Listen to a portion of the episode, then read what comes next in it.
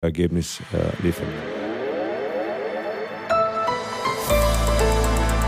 Die ARD Infonacht Nachrichten um 23.30 Uhr mit Ronald Lessig. Polens Parlament hat den Machtwechsel hin zu einer proeuropäischen Regierung eingeleitet. Die Abgeordneten erteilten Oppositionsführer Tusk am Abend den Auftrag, ein neues Kabinett zu bilden.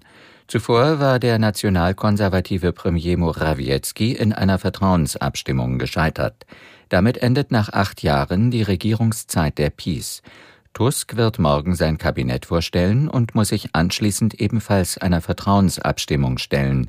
Gemeinsam mit Bündnispartnern hat seine Bürgerkoalition aber eine Mehrheit im Parlament. Die Weltklimakonferenz geht in die Schlussphase. Morgen soll sie zu Ende gehen, doch noch ist keine Einigung in Sicht. Hauptstreitpunkt wird ein Ausstieg aus der Nutzung fossiler Energien festgeschrieben. Aus Dubai Thilo Spanhiel. Deutschland und die EU haben den jüngsten Entwurf für den Abschlusstext der Weltklimakonferenz abgelehnt. Bundesaußenministerin Annalena Baerbock sagte, der Text sei, Zitat, in Teilen nicht akzeptabel und eine Enttäuschung. In dem Entwurf ist aktuell nur noch von einer Reduktion fossiler Brennstoffe die Rede. Eine komplette Abkehr von Kohle, Öl und Gas ist in der aktuellen Version nicht mehr enthalten. Und das, obwohl es laut Experten unbedingt nötig wäre, um die Erderwärmung wie geplant einzudämmen.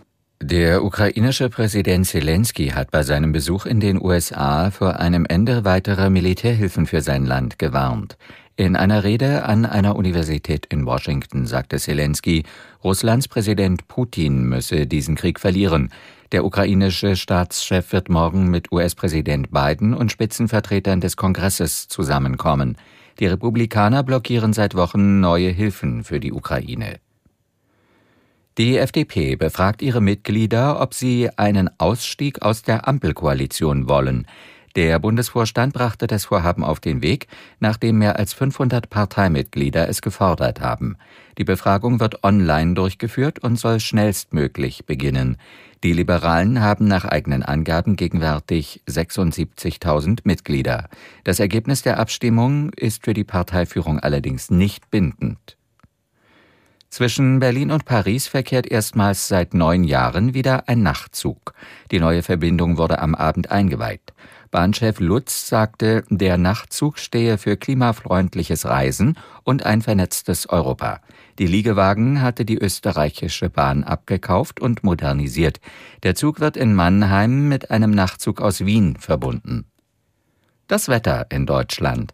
In der Nacht gebietsweise Regen, zum Teil auch trocken, stellenweise Nebel, Tiefstwerte 9 bis 1 Grad. Morgen breiten sich dichte Wolken und zum Teil ergiebiger Regen aus. Im Nordosten und Osten oft trocken. Höchstwerte 3 Grad in Nordfriesland und bis 13 Grad im Breisgau. Am Mittwoch im Norden und in den Höhenlagen etwas Schnee bei 3 bis 10 Grad. Das waren die Nachrichten.